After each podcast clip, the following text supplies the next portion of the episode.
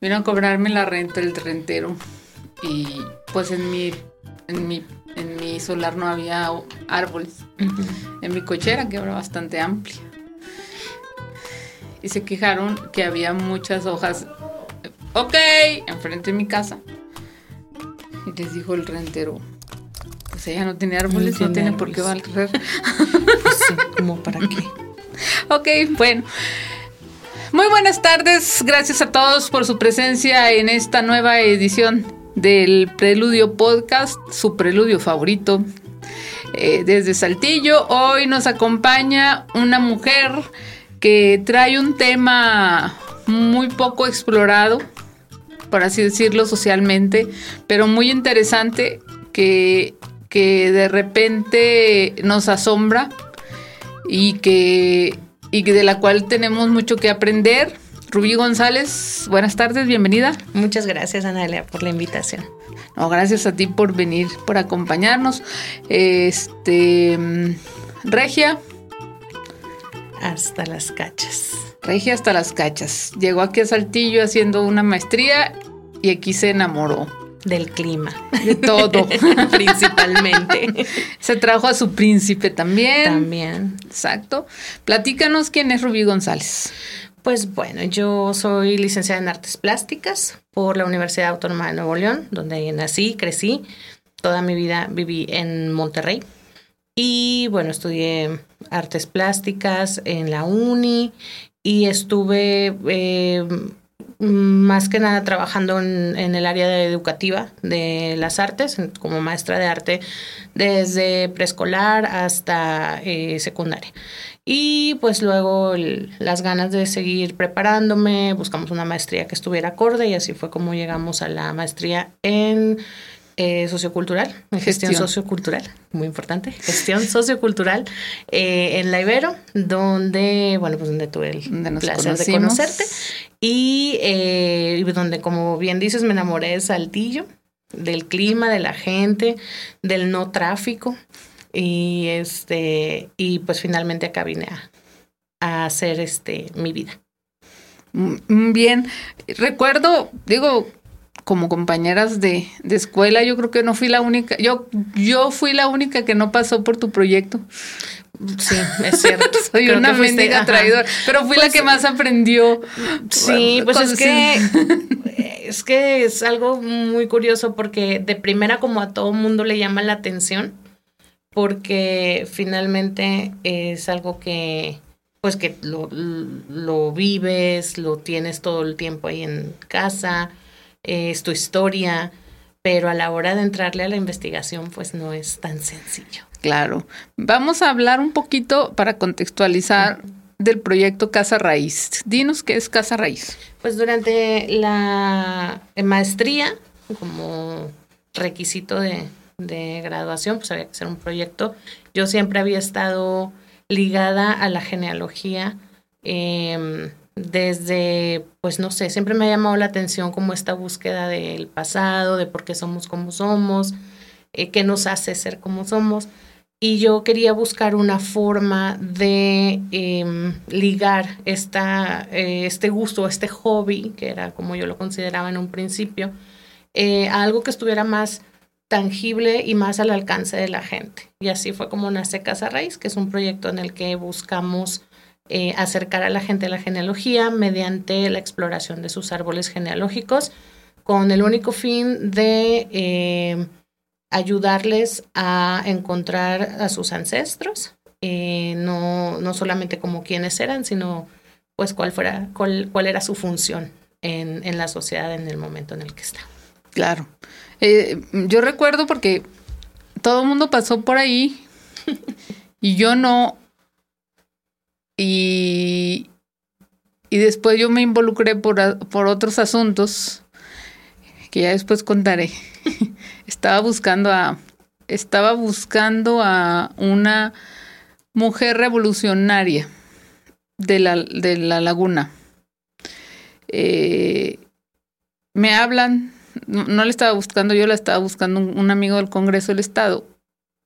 Y dice, oye, es que ya buscaron, ya, ya fueron al archivo. No, no es cierto. Me dice, que ya fuimos nosotros aquí al archivo y no está su acta de nacimiento. Y queremos tener la certeza que, que es coahuilense, que nació en Coahuila. ¿Tendrás a alguien en San Pedro que pueda ir a buscar en los libros? Porque, porque lo que hay aquí, pues no. Ya me dio los datos y todo, y yo me quedo. Era un sábado en la noche. Le digo, no me hagan eso, porque me dejan pensando. No, no puedo. Luego los problemas se convierten en mis problemas. Entonces me quedo, me quedo, y entonces digo, San Pedro era la fecha de nacimiento tentativa era 1894, 1897 más o menos.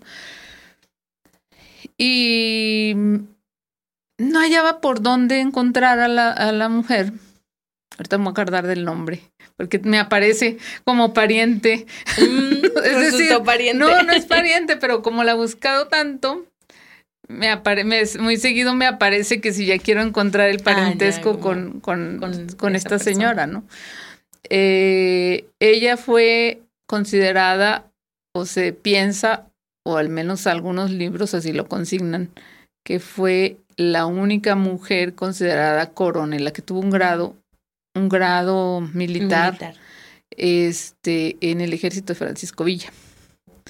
Eh, no está comprobado, pero bueno, así, así está consignado en, en algunos textos eh, históricos. Petra se llama. Petra, Petra, es que mi abuela se, mi abuela se llamaba Petra. Eh, pero el apellido ahorita te lo voy a, te lo, me voy a acordar.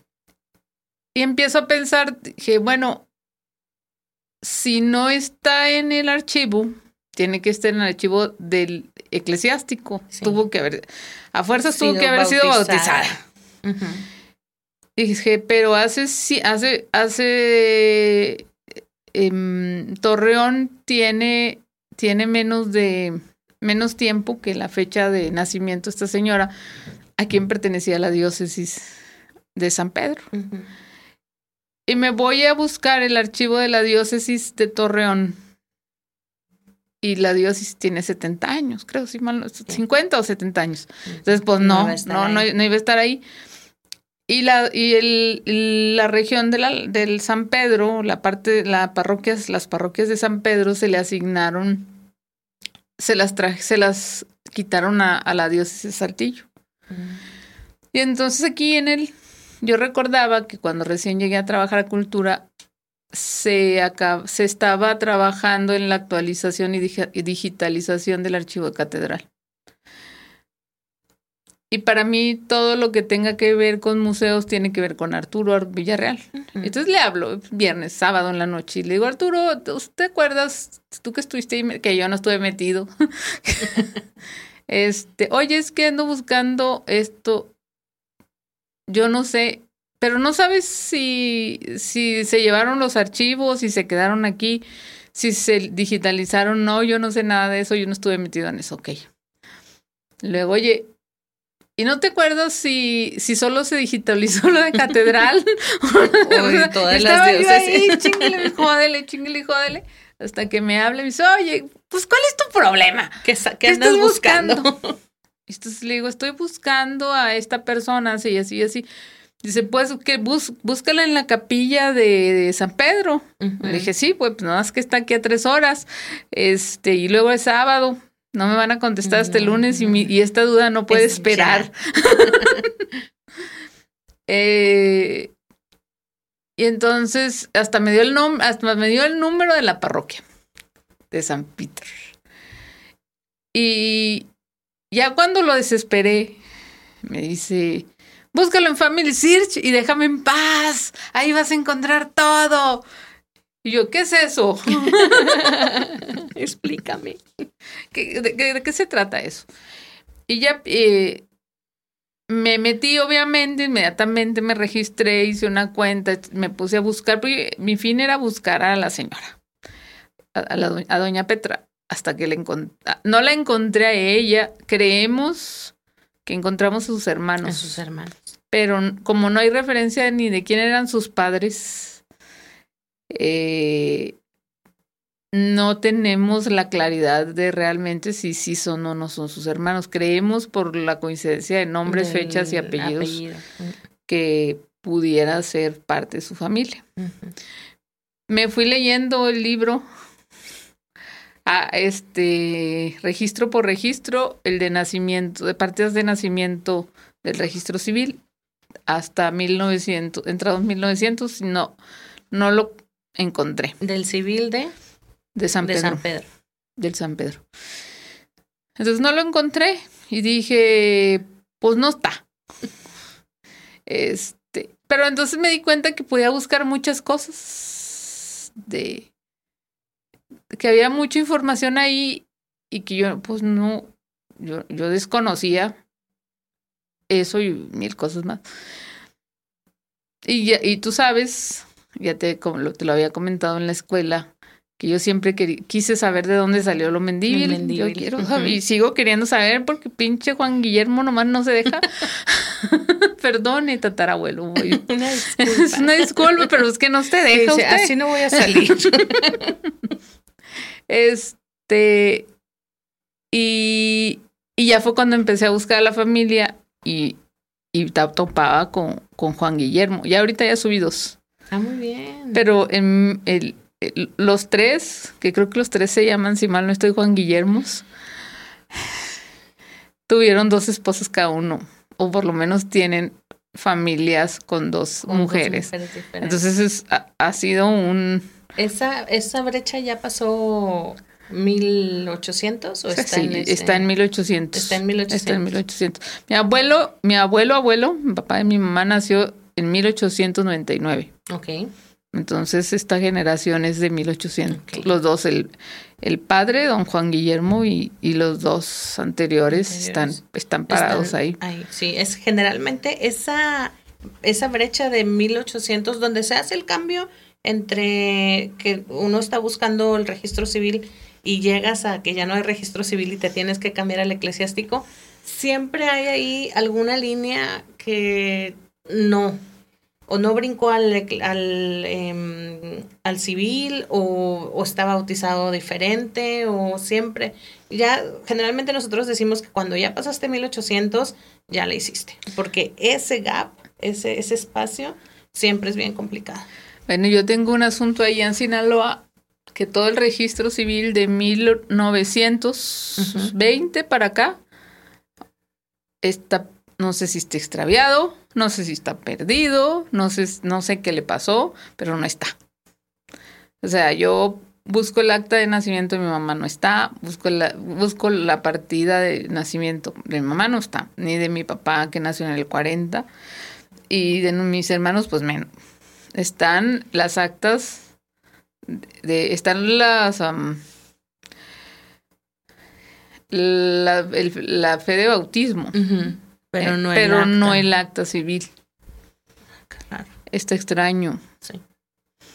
Sí, pues generalmente, digo, es, y aparte los años, pues también concuerdan mucho con, con épocas en que, sobre todo por allá, estaba difícil la situación política y llegaban y quemaban o se llevaban libros o y muchas veces yo he escuchado historias de que los mismos entre los párrocos en las iglesias y los em, los de encargados del registro civil emparedaban los libros, libros. para que no se se perdieran, pero pues igual se perdieron porque nadie sabe dónde los emparedaron. pero, pero el tema es que yo fui con mi madre al registro civil y yo leí el libro de piedra como dice ella Ajá. donde registraron su, su nacimiento porque cuando se digitaliza el registro civil en Sinaloa, ella pierde su segundo apellido, puesto que mi abuelo, que fue quien la registró, la pone como con su nombre, Mendívil, que era el apellido del C, que era el- el- eh, la inicial del apellido de mi abuela. Y a mi abuela la pone como Silveria C, de Ujú. Mendívil. Abajo vienen los nombres de los, nombres y apellidos de los abuelos. La lógica era que quien hizo la digitalización debió haber, haber tenido el cuidado de incluir, sobre todo si es un apellido. Y, es, y ahí aparecía que era, que era hija de, de Antonio Castro. Bueno, nieta de Antonio Castro. Pero el caso es que teniendo ella todos sus papeles con sus dos apellidos, cuando se le vence el IFE, pues en el acta solo le aparece un apellido. Y, y tuvimos que ir allá al rancho donde nació. y yo lo vi, o sea, existe, la, la, la, oficial del registro civil le sacó una copia y nos lo entregó en las manos. Nos dijo, vayan al principal de AOME para que les hagan la corrección con esta copia de que en el libro viene asentado este dato del abuelo, ¿no? Y lleven todos los documentos donde ella siempre ha sido, o sea, ostentado con el segundo apellido. Este, ya, y así fue como lo, como lo pudimos arreglar. Lo resolvimos, pero extrañamente no es, no aparecen. Esos libros son los que ya no aparecen. Son los que no aparecen. Ah, sí, está muy extraño. Sí. Alguien no los dejó. Sí. O alguien se los llevó, porque luego hay muchos casos en Monterrey, hay muchísimos casos de libros perdidos que aparecen en Estados Unidos. Ya. En subastas y cosas así que dices, pues alguien se los llevó, ¿no? Sí, y me han tocado revisar, por ejemplo, el archivo de Sonora es un archivo muy ordenado. El de aquí de Saltillo, el de Arteaga, la familia de mi marido es del Tunal. O sea, cuando me harto de una, de una rama, me brinco para otra rama. ya, ya, esto ya. Sí, esto, ya, me, fastidiaron. me voy a vivir a casa de estos, ¿no?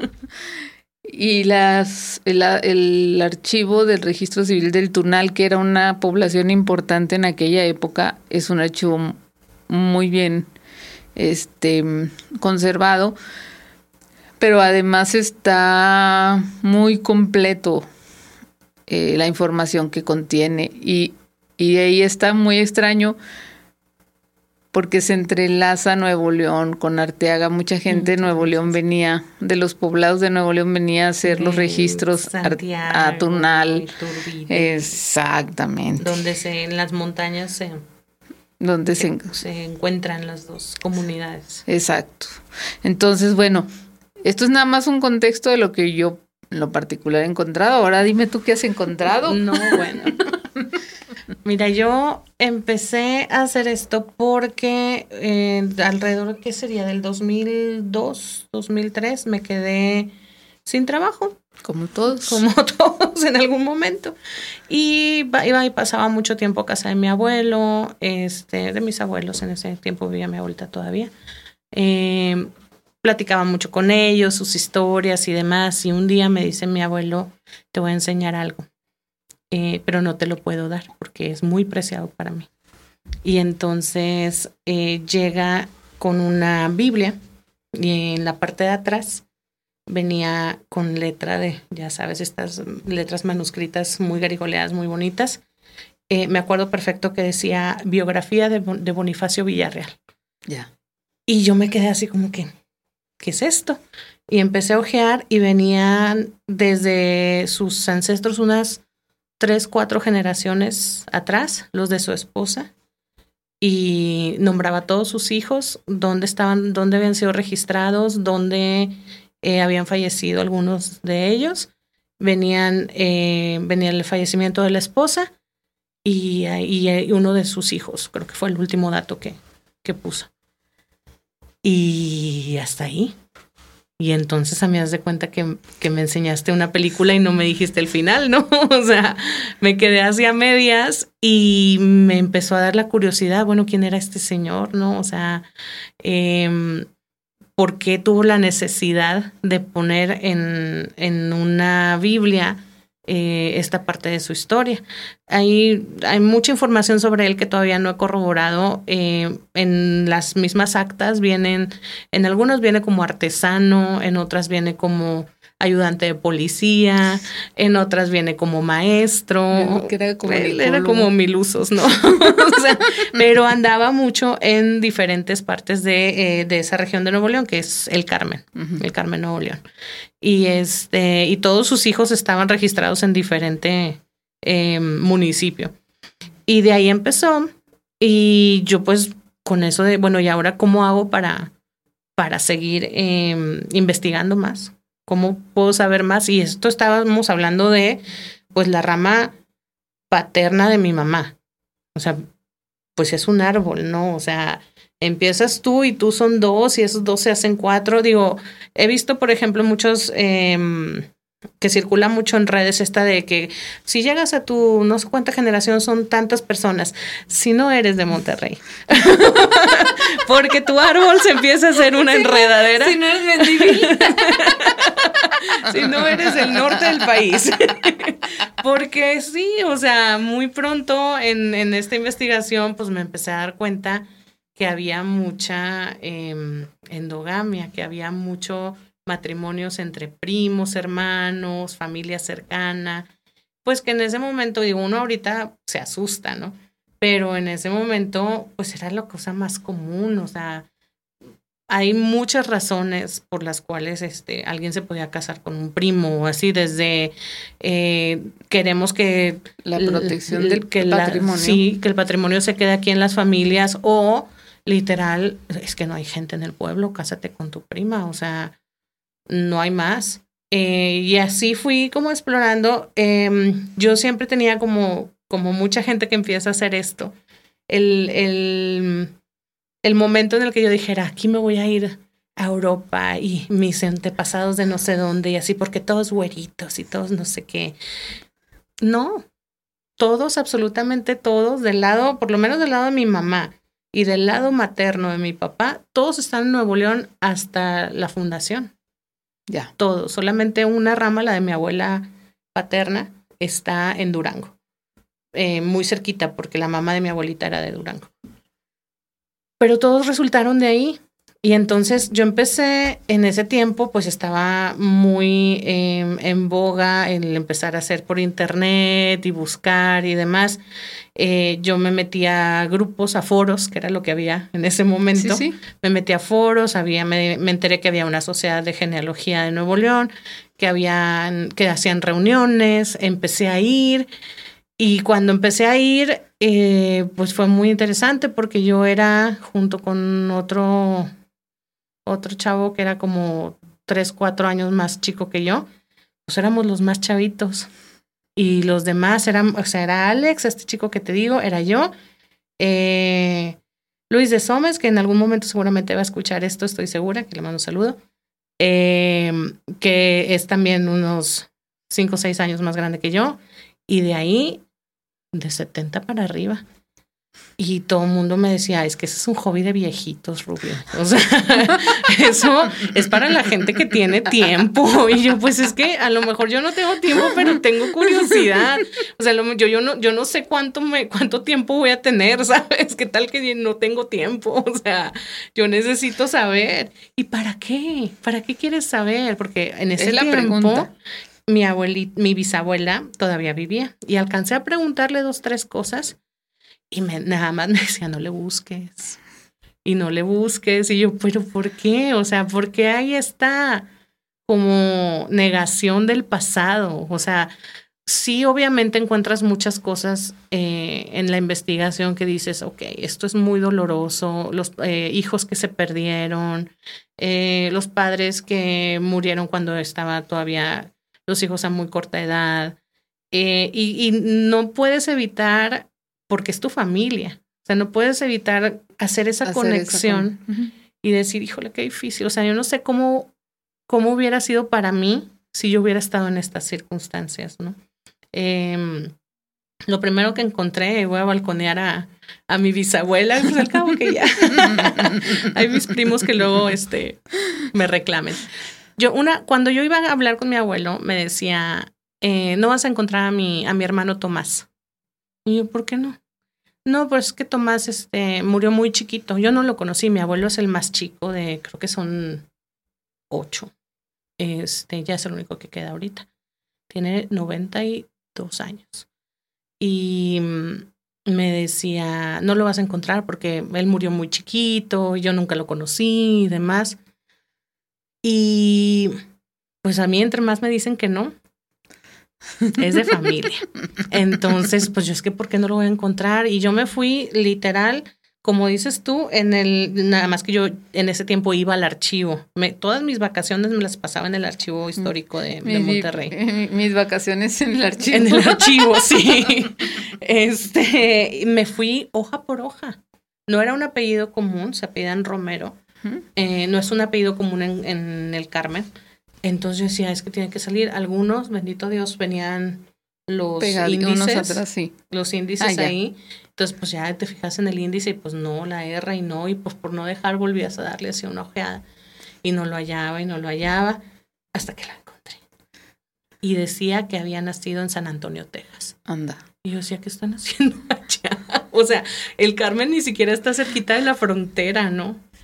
Y entre, pues, dije, bueno, no encontraba yo el matrimonio de mis bisabuelos. Dije, ¿y si se casaron allá?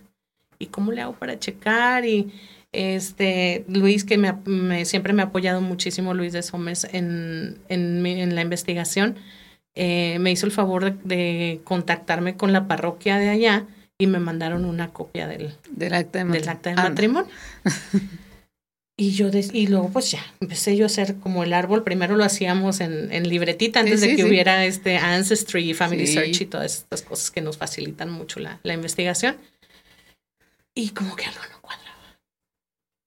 Los meses no me, No te daban. no me daban. Y entonces dije, ¿y ahora cómo le digo a mi abuelito? Es que no tienes que decírselo. Digo, no tenía por qué, ¿no? Pero pues era, me pareció interesante como, como contárselo. sí, sí. Y me acuerdo nada más abrió mucho los ojos y me dijo, ¿en serio? Dije, pues es que o era cinco mesino o qué pasó aquí, ¿no? No, eh, digo, seguramente es, es ese tipo de cosas que dices, por más que investigues, la investigación no te lo da. Y no es lo mismo para ti que, que, que eres la familia que para alguien Externo. que, que es externo, ese, ese empezar a hacer historias, empezar a hacer la- las novelas, ¿no? De qué pasaría, eh, este está, se, se habrá embarazado y en el pueblo, y cómo crees, y se fueron y se escaparon, o se la robó, o empieza uno a hacer historias y jamás vas a saber, ¿no? O sea, hay, hay un- algunas cosas que en realidad nunca vamos a, Nunca vamos a saber. a saber. Pero es muy, es muy emocionante hacer todas estas em, conjeturas. eh, y de ahí, pues, ir, ir buscando, ¿no? Em, y cada, cada rama tiene como su, su detalle, digamos, ¿no? Pero siempre, digo, siempre con mucho respeto hacia mis, hacia, hacia mi familia, porque finalmente esas cosas que ellos pasaron, eh, me hicieron estar justo aquí en este momento y no en otro lugar y verme así como me veo y no diferente, porque todo eso nos afecta, todo lo que ellos pasaron de alguna u otra manera nos, nos termina afectando. Sí, por supuesto. Eh, eh, yo encontré, eh, porque cuando alguien me dice, es que para qué, porque mi mamá es como tu abuelita. ¿a qué le buscas? Eh, le hizo mucho ruido cuando supo que, cuando le hablaba y le decía, ya encontré esto, me mantuviste, me mentiste todos estos años. Este, el primer caso así fue mi abuela, que en paz descanse, cuidó muchos años. Primero murió mi abuela, por cierto, a una tía suya, hermana de su mamá, que se quedó ciega. Eh, era mucho mayor que mi abuela, pero le- no, nunca se, teóricamente nunca se casó Mm, y nunca tuvo hijos. Entonces no había, cuando se mueren, es- eh, está, cuando se mueren ya todos los hermanos, la única persona que levanta la mano y dice yo voy a cuidar a mi tía Mercedes, mi abuela. Y, y, la- y- y nos criamos con la tía Merced porque vivía en la casa de la abuela, ¿no? Entonces, em, la historia que todos habíamos contado, que todos sabíamos era que la tía Merced tuvo un novio, que intentaron casarse y que la su mamá, que es mi, mi bisabuela, mi bisabuela, no, mi tatarabuela, mi tatarabuela. tatarabuela, doña Gabriela, que era de armas tomar, eh, no quiso, porque ella era de las más chicas, mi tía Merced era de las más chicas. Entonces, en aquella época las más chicas se quedaban a cuidar a los papás. Que en este caso nada más era ella, porque el, el señor ya había fallecido. Este. Y cuentan que la golpeó mucho cuando supo que iba a casarse.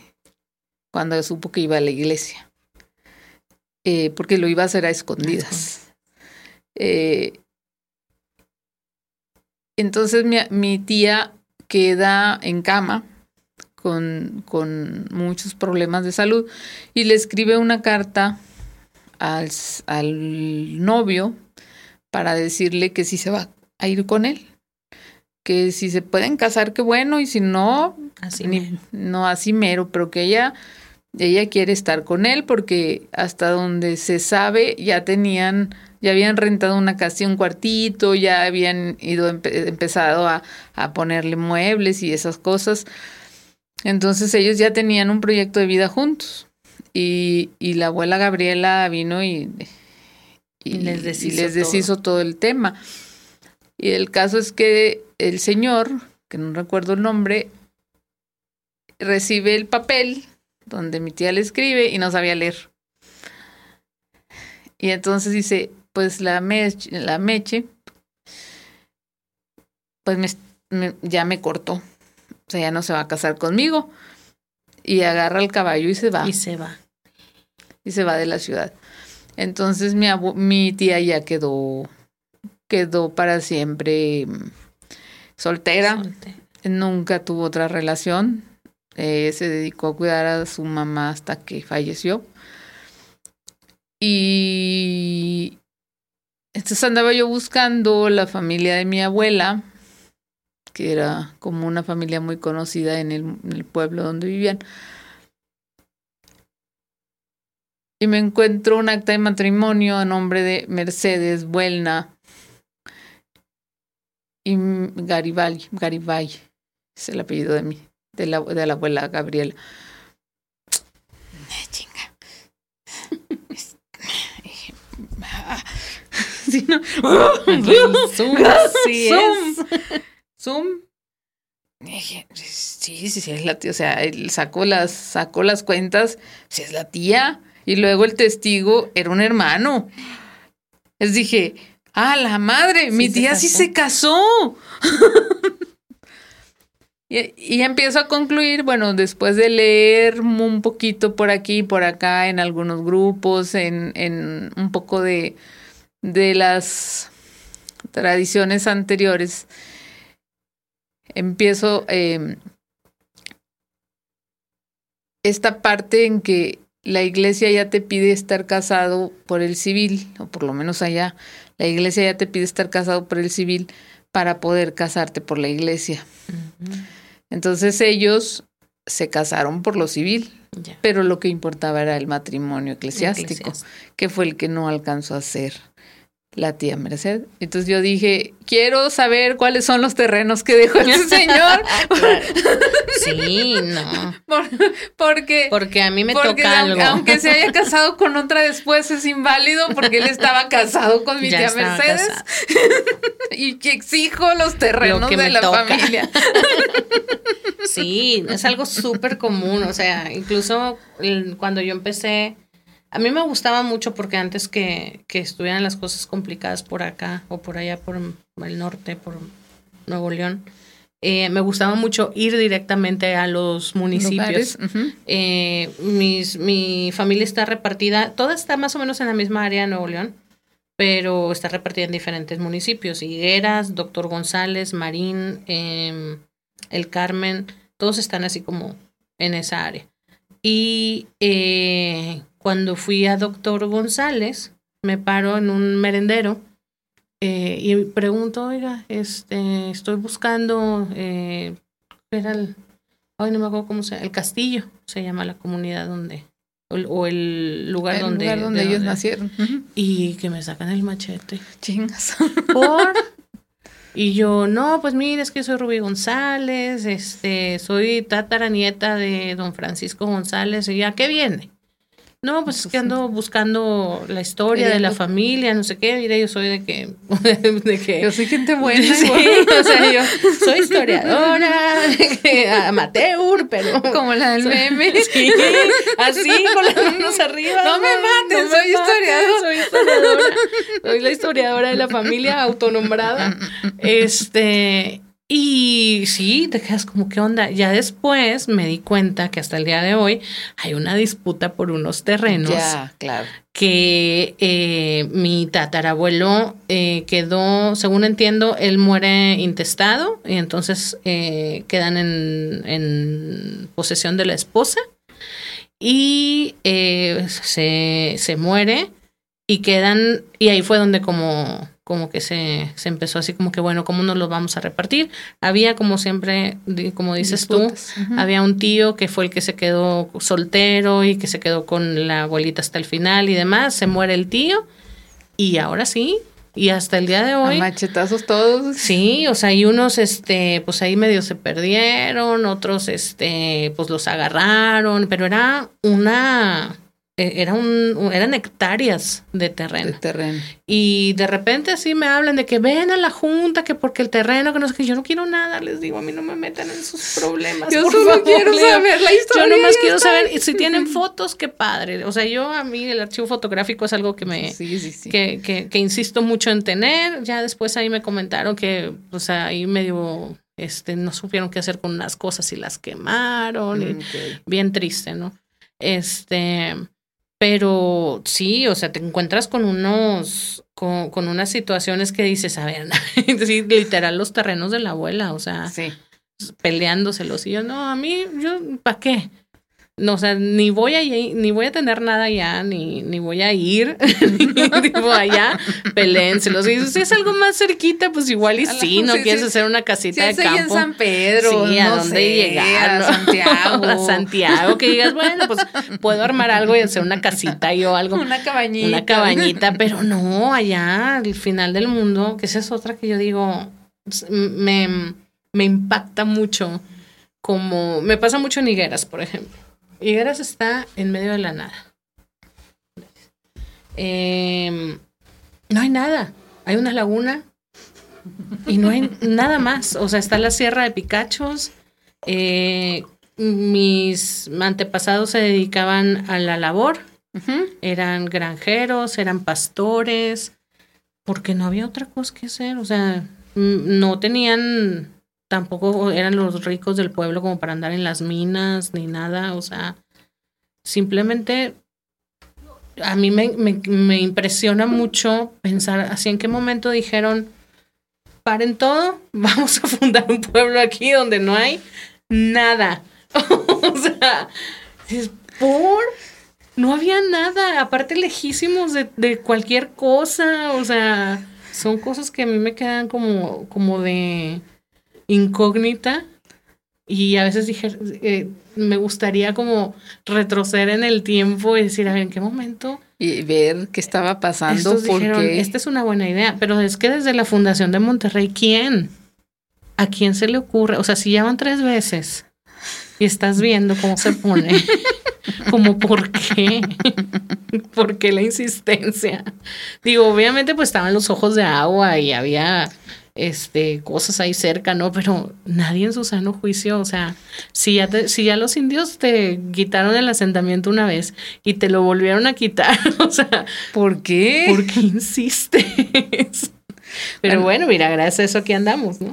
Claro, este, la, en el caso de los Mendívil, y, y de don Juan Guillermo, don Juan Guillermo, un saludo, donde no sabe cuántas canas, me, sacó usted más canas que mis hijos. Este, eh, ellos viven, la el pueblo, el pueblo donde nació la mayor parte de la familia, o los pueblos, son varios, pero están muy, muy cerca uno de otro, se llaman Potrero de Cancio. Están en el límite entre Sinaloa, Chihuahua y Sonora. Ok. Si ubicas. Me dio calor nomás de imaginarme.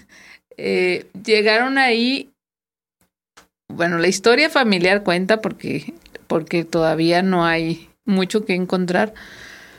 Y hay gente todavía viviendo ahí. Yo estoy en el grupo del, del, potrero de Cancio. estoy yo en el de Nuevo Repueblo del doctor González. Este, hay gente que todavía vive ahí, pero la mayoría es gente que, que tiene, que va a trabajar a Estados Unidos y regresa. que tiene ese, eh, ese arraigo de, de, de y, y, con eso vive el pueblo, ¿no? Con las divisas con que se mandan de allá. Con- eh,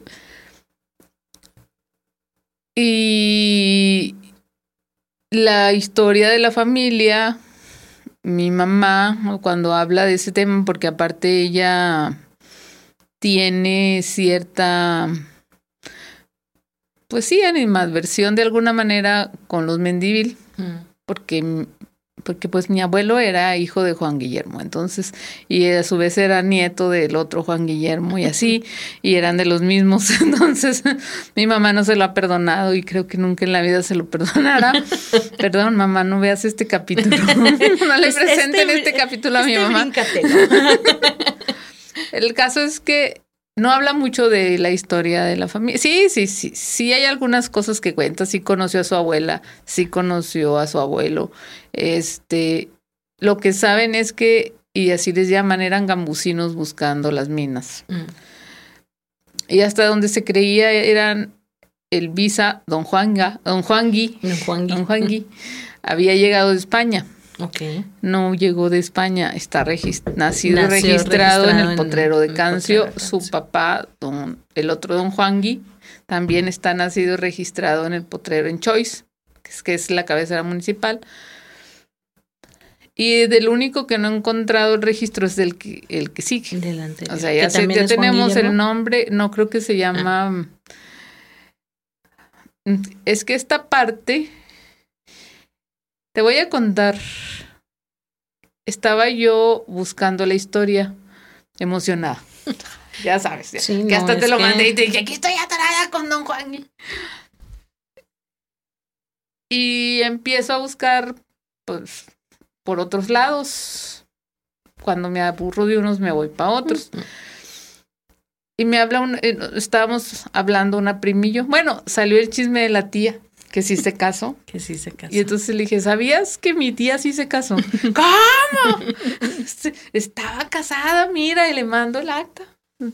Ay, no puede ser. Y sería señorita, ¿qué te importa? Eso no importa. Este, el asunto es que estaba casada.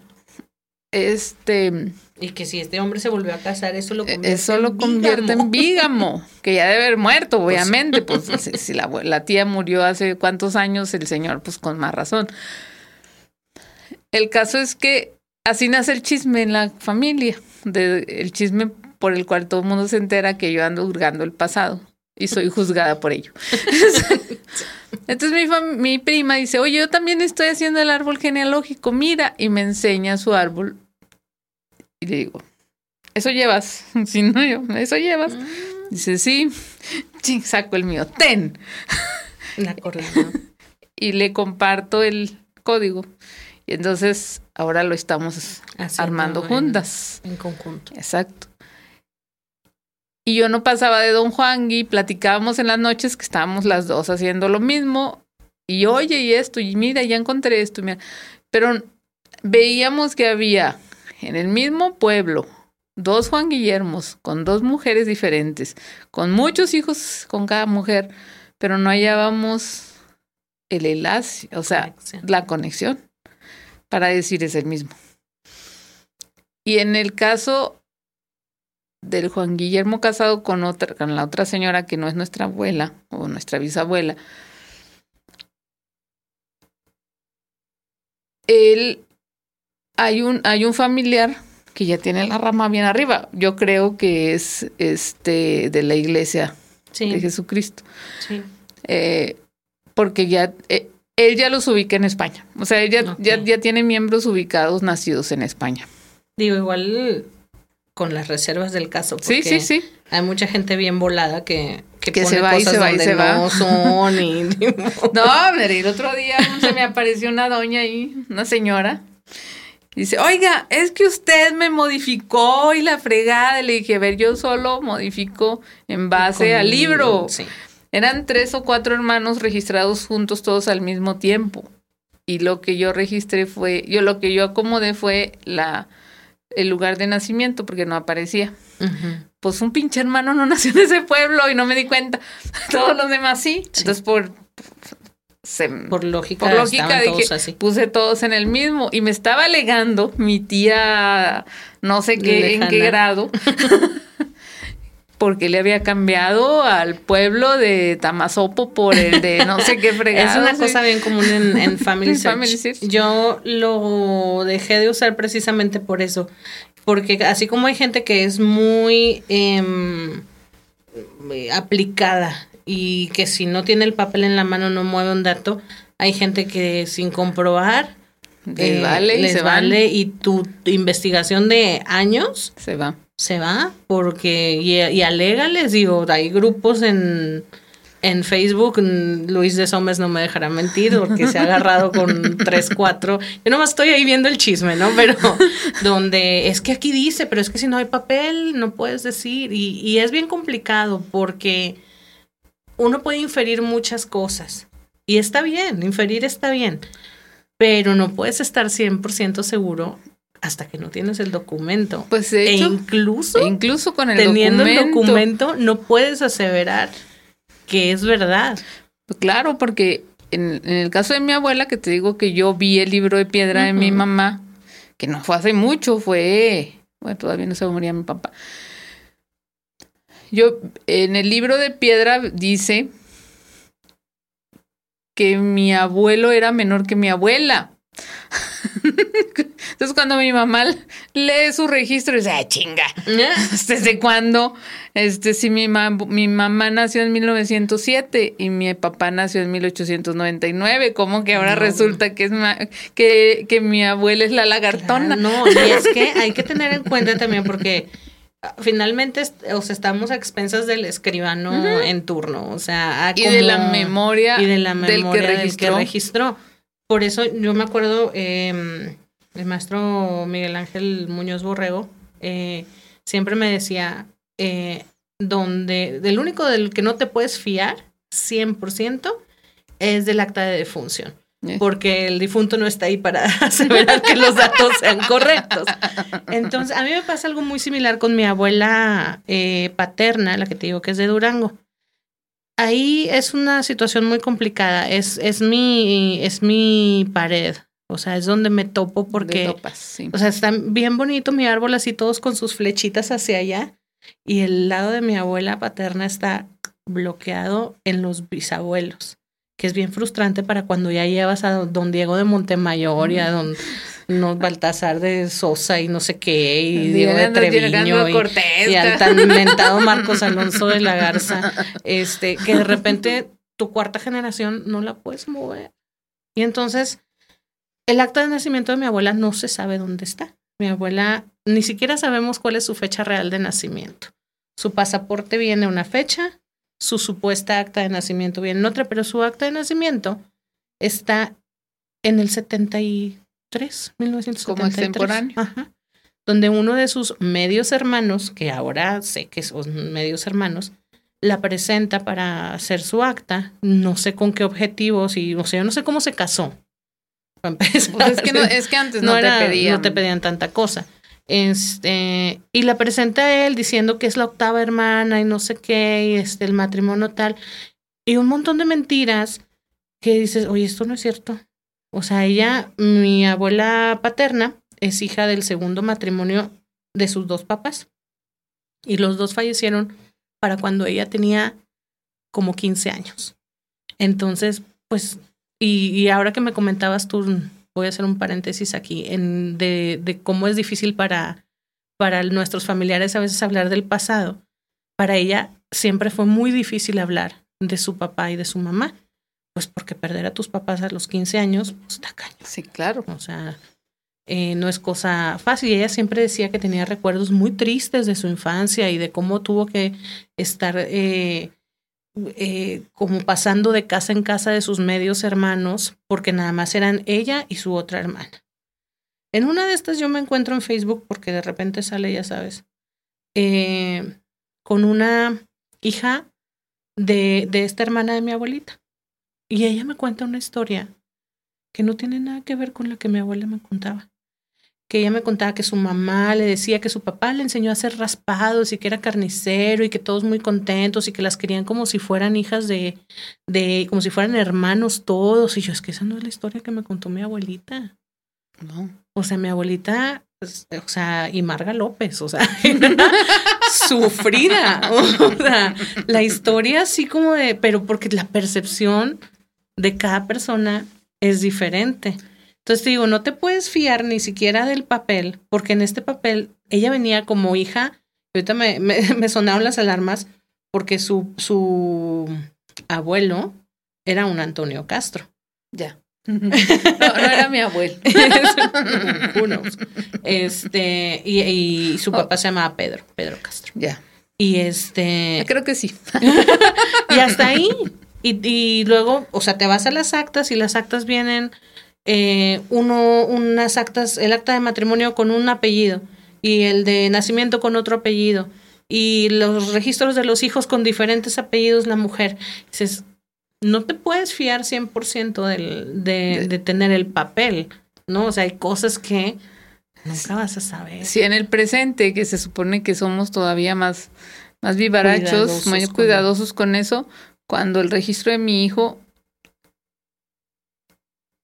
nos dieron un borrador del acta para que revisáramos y señaláramos si eran correctos todos los datos antes de imprimir ya el acta oficial de nacimiento.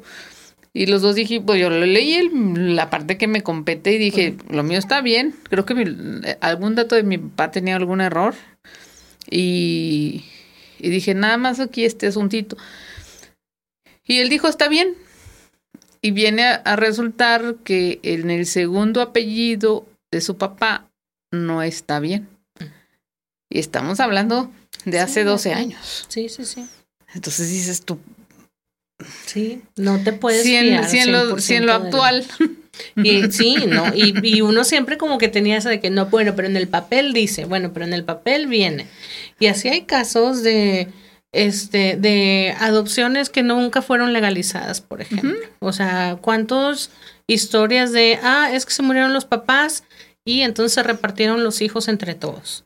¿Cuántas historias de, este, no, pues la mujer tuvo su, su bebé fuera del matrimonio y entonces los abuelos lo registraron como si fuera de ellos? O sea, no te puedes fiar del papel. No, yo estoy tapada ahorita, estoy parada con la familia de mi papá, con la, con la familia de su mamá, de su abuela, porque no hay el registro de mi bisabuela. Y la conocí, ella lo crió a mi papá. Entonces eh, hay mucha historia porque él obviamente cuando, como es creado por ella, la historia que él cuenta siempre es sobre su bisabuela, nunca sobre su, no, sobre su mamá. Su abuela. Es sobre su abuela. Ah, Perdón, es mi bisabuela. Es este, porque cuando nació mi papá, mi abuela se enfermó. Entonces su, su abuela lo recoge ¿Y lo para que no se contagie. Y se lo lleva al pueblo donde ella vivía, vivía para la sierra, y lo cría. Y mi abuela se alivia y nunca lo recoge. Entonces, eh, yo me llevo muy bien con todos los primos y todo. Los quiero mucho y eso. Pero mi papá siempre estuvo con ese sentimiento de como si hubiera sido el rechazado, de la familia por, por esa razón. Esa situación. Por esa situación. Em,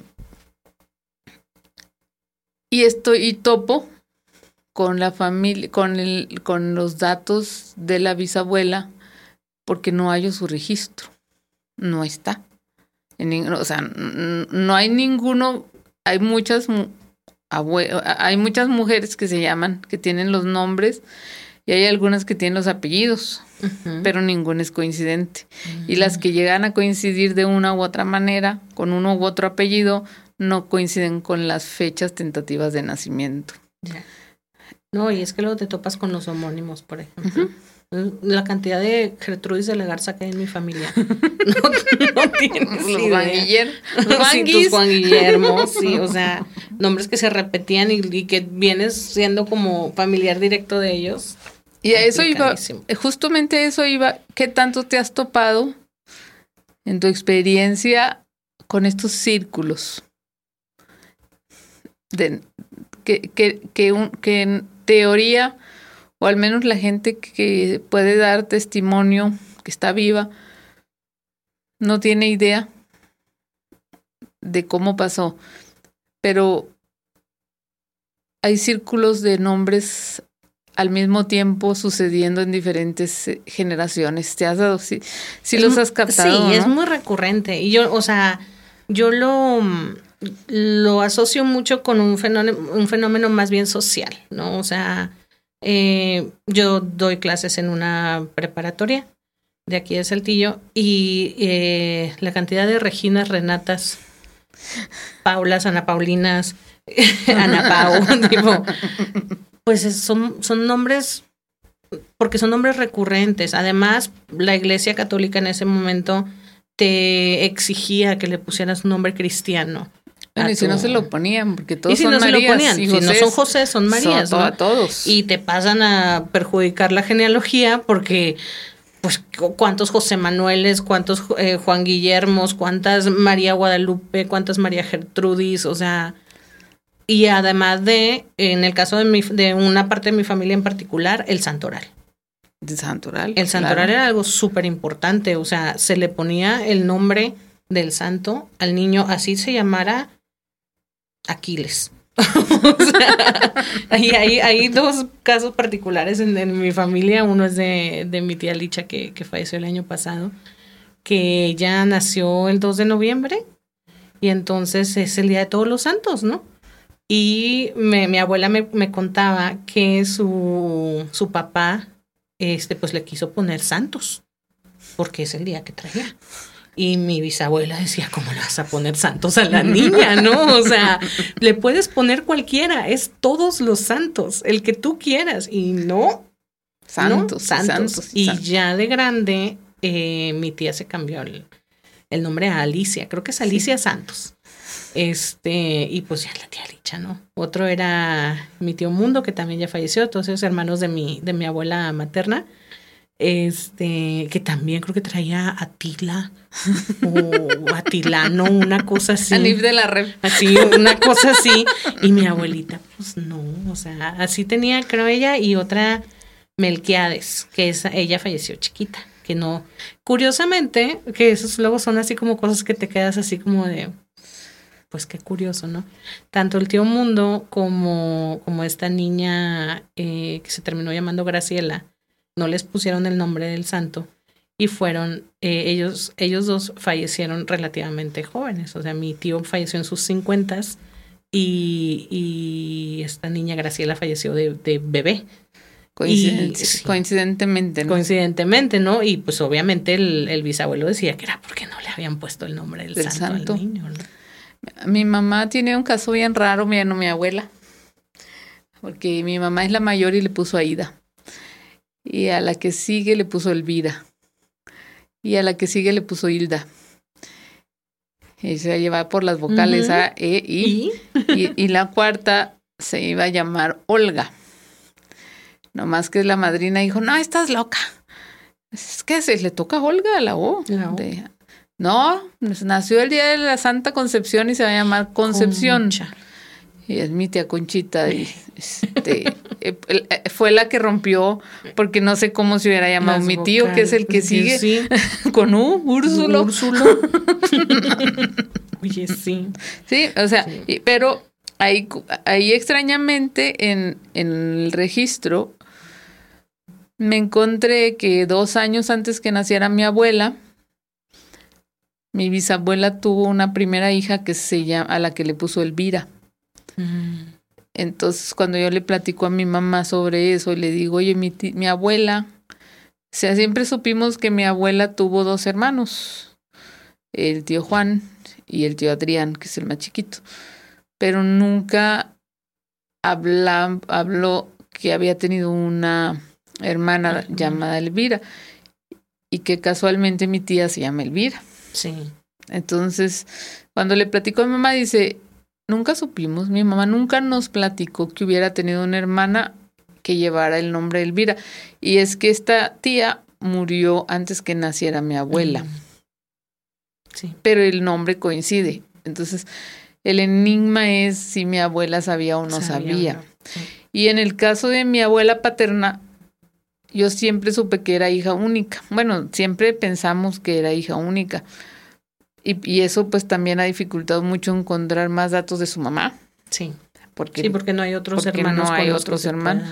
Y de hecho, ni siquiera encuentro el acta de mi abuela. Qué complicado. La, la, la, ventaja es que tengo los nombres de sus papás.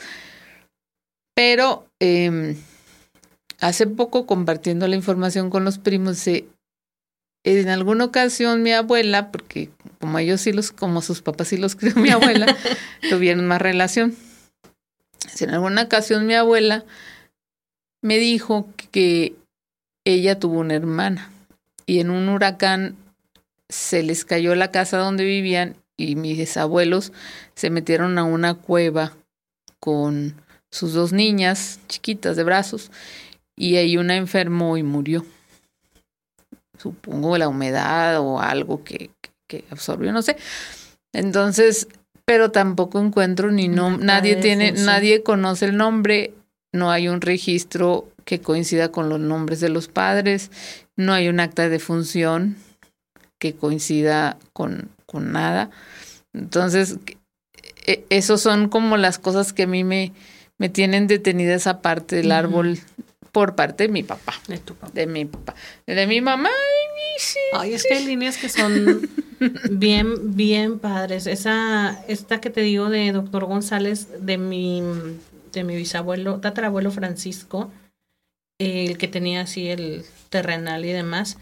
Entre las cosas, cuando falleció mi, mi abuelo, entre las cosas, papeles que él tenía guardados y demás, encontramos una que se llama una hijada, que es como un recuento de, de, hijos, no de, mm, posesiones que él tenía. Tres vacas, un candelabro, tipo cosas así, ¿no? Y al final decía que todo eso era, eh, le pertenecía a él porque venía de un, dos, tres, cuatro, cinco ramas para arriba. Y yo dije, ¿qué es esto? O sea, cuando dices así, la, la divina providencia sí te, te, te, alumbra y, o sea, te dice, síguele porque vas bien, ¿no? Sí, y pues nada más me puse como a corroborar los datos que venían ahí, pues sí. Y de estar atorada en, a mediados de 1800, me fui a mediados de 1700. Sí. y de ahí ya, final, o sea, si llegas a mediados de 1700, ya. O te vas directo a España o te vas a los fundadores de, del lugar de, de, la población. De la población. Es lo lógico. Y aquí sacamos el a, colación, si te has fijado, supongo que te has fijado, cómo cambiaron las leyes y cómo se desarrolló la medicina. Porque llega una época cuando estás sacando de que se murió fulanito de tal año para acá, ya dejan de morirse por enfermedades que son curables, que, ahora son curables. ahora son curables. Incluso para nombrarlas, ¿no? Y en aquella época no, se murió de fiebre. ¿Qué, qué fiebre? No sé, tenía tuvo temperatura tres días y cualquier cosa, puede haber sido un, problema estomacal, puede haber sido este un problema una, una infección, dolor de costado, sí, dolor de costado, este, eh, dolor de pecho, dolor de pecho, dolores de cabeza. Este. Ese, ese, lo, ese lo usan muy seguido en mi familia. Yo creo que de ahí lo saqué. Sí, mi favorito es de viejo. De viejo. mi favorito. Murió de viejo. Sí. Este, y luego en otro registro, la, ah, pues la, la abuela Gaby, Gabriela, lleva a registrar, e, está extraño, tú lo imaginas, porque como no, no recuerdo cuántos hijos son, pero son como 10. Y lleva a registrar como que a los tres primeros de un pueblo allá en la lejanía de la tierra, los baja a la cabecera municipal a registrar. Y entonces vas viendo, vas, ves la fecha en la que los registraron. El más grande creo que tenía ya 16 años o una cosa así. la más, sí, casi, casi. La más chica tenía 2, 3 años. Y entonces ves los años y coinciden con, con, las consecuencias que debió tener las leyes de reforma. Sí. Cuando empieza el registro civil, ves muy seguido donde está una persona registrando a cinco o seis hijos, porque, y, hijos de 15, 16 años, hasta bebecitos, porque era como... Ya era una... Como que les pusieron una fecha obligatoria para registrar, porque en este caso ella los registra como hijos naturales porque no asiste su pareja. Su pareja. Y aún después tuvieron tres hijos más y estos son los que están registrados por separado. Pero ella los registra como hijos naturales. Y hay otra cosa extraña, por ejemplo, en la abuela. Ser una señora, a mí sí me daría miedo haber sido su hija o su nieta, no sé. O sea, desde ahí ves una Ana Paula por ejemplo. Por ejemplo. Sí, es que todo, todo se viene todo, arrastrando. Eh, el acta de matrimonio de ella es en artículo mortis con, con, con su esposo. Entonces, así está, el, el, acta lo registra como, como tal, que, que el registro, el, el, el, el oficial del registro civil viene a la casa y señala que, que está levantando esta acta de matrimonio a petición de la, de la doña, este, porque el señor ya está muy grave y se teme que en cualquier momento pueda fallecer y quieren dejar como asentado quiénes son los hijos, cuáles son los hijos que tuvo con él, ¿no? Porque uno no es mal, uno no es mal pensado. pero, pero como vio muchas novelas, dice, ¿y si serán todos de él? es que Hijos de mi, ¿cómo dice? Hijos, de, mi hija, mis hijos serán, hijos de mi hijo, en duda estarán. Estará. Sí, o sea, pues realmente no, no sabemos. O sea, yo mi, una de mis tatarabuelas, ella quedó viuda en sus cuarentas y se corrían historias sobre qué había pasado con el tatarabuelo. O sea, si se murió, si se lo echaron, si este, si había alguien que debía algo o si había este otra familia o bueno yo, yo hasta el momento de mi abuelo mi abuelo materno he encontrado dos hijos fuera del matrimonio, mi mamá sabía de una niña bueno cuando le conté esas son las cosas que le molestan que andes ahí Ese tipo de cosas son las que le hacen mucho ruido y se enoja. O sea en, en unas vacaciones, cuando andaba yo en todo, todavía estaba muy metida en eso, me levanté tres noches seguidas al baño y las tres noches me pasó algo. O sea, la primera noche se abrieron las ventanas de, del baño. Que no dan a la, que no dan al exterior, dan a un cuarto. Es decir, no había aire que las moviera, pero se movieron. La segunda noche se cae la cortina, güey, y me cae encima. Estaba yo en el baño haciendo mis, mis cosas. Y tracas, espérate, güey. Y la tercera noche se cae el, el, el, esquinero donde están los productos de limpieza. O sea, se me caen encima.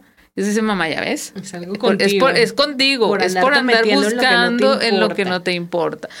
Pero lo que yo digo es que es que yo no vengo a juzgar qué vida tenían. Claro.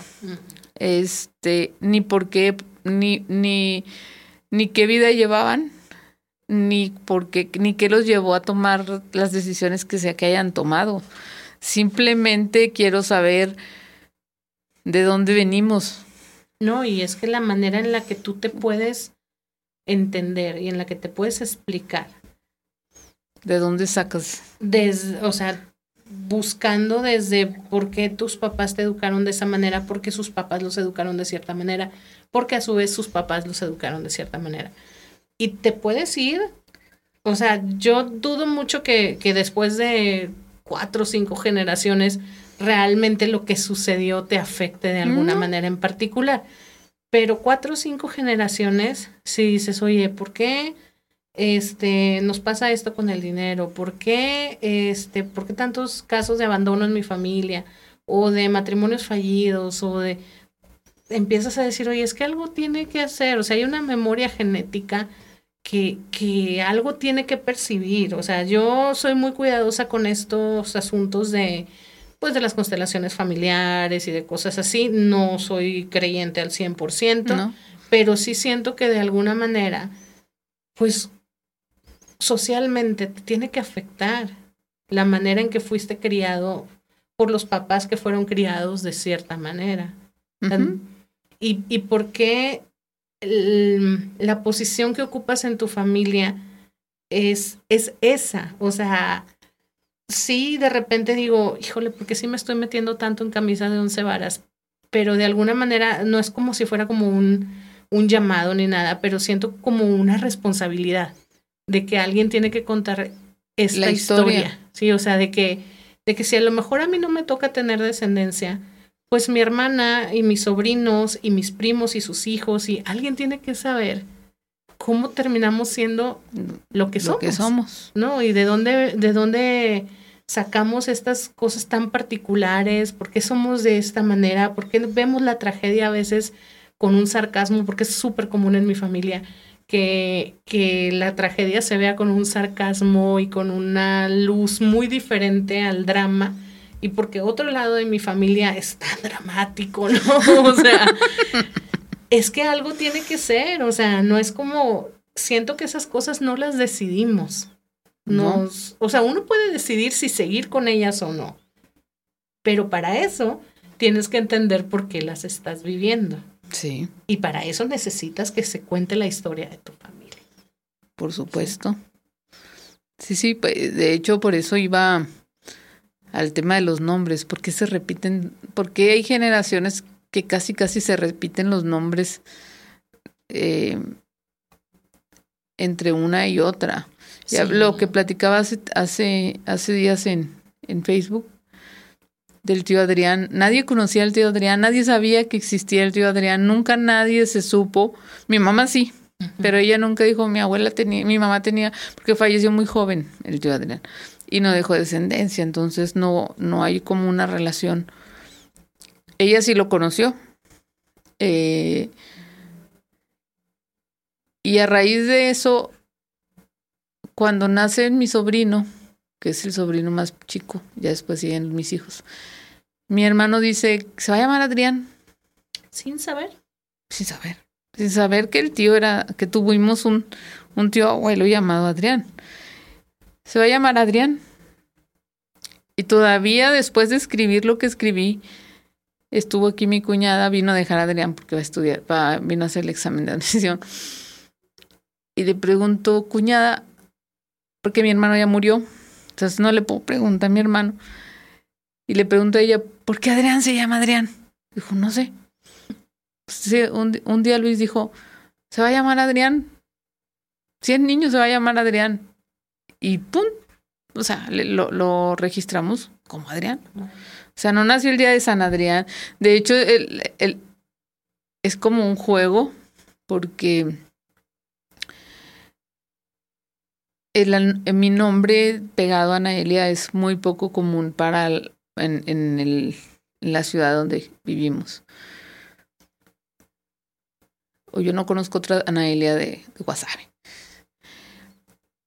Y cuando nace mi sobrina, hija de mi mismo hermano, me pide permiso y me dice, ¿puedo ponerle a Anaelia a mi hija?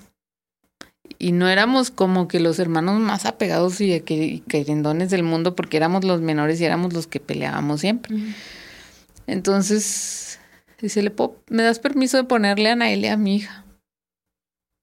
Y yo, pues ponle. O sea, es, tu hija, tú sabrás cómo quieres que se llame. Y mi sobrino nace el 21 de diciembre, día del rey David. Mi hermano mayor nació el 21 de diciembre, día del rey David, se llama David. Y ellos se llaman muy bien. Entonces mi hermano hace burla y dice, ¿por qué no le puso David? Nació el día del rey David y se lleva toda madre conmigo. y a la otra le pone a Naelia y ni siquiera se lleva bien contigo, güey. O sea, ¿qué onda con este?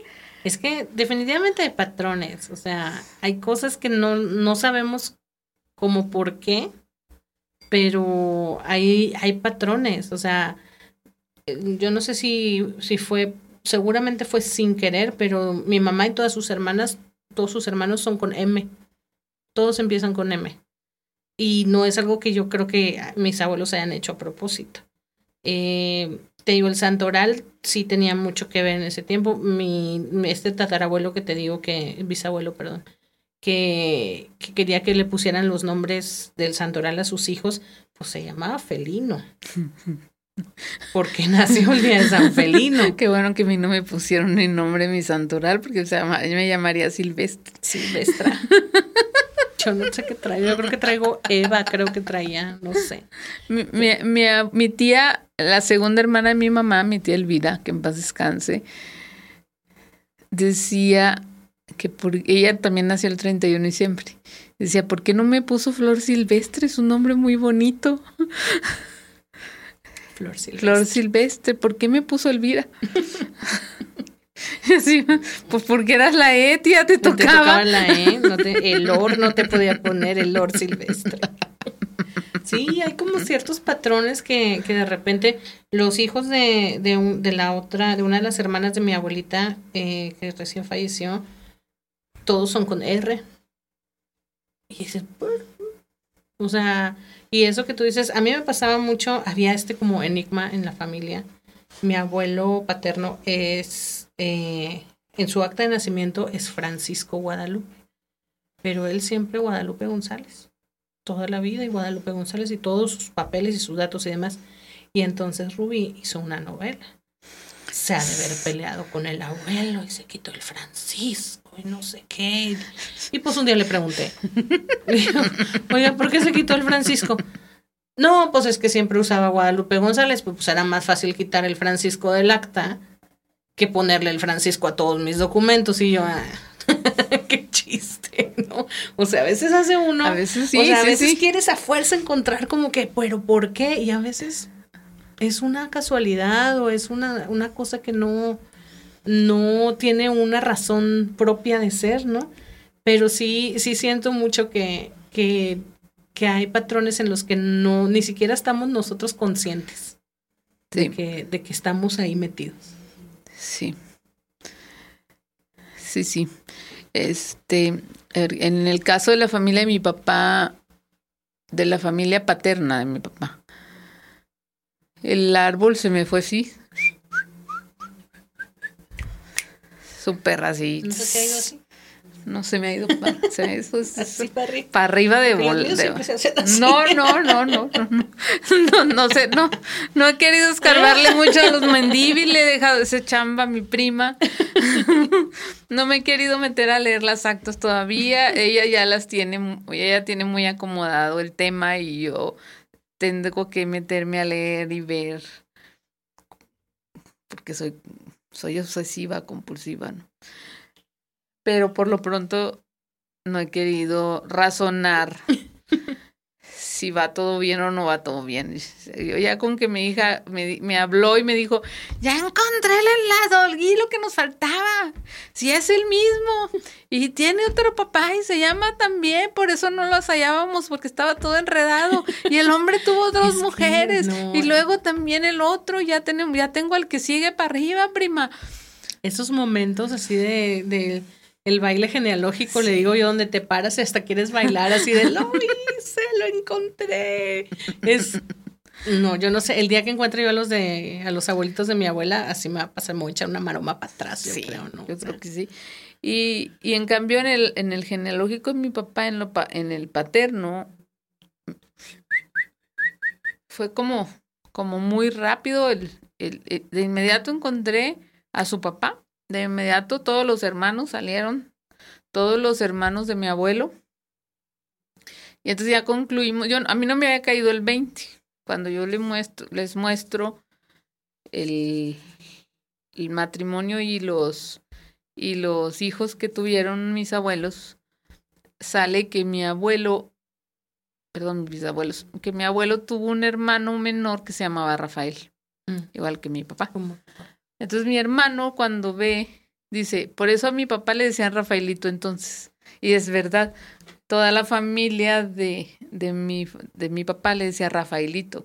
Pues sí, porque tenía un tío llamado Rafael.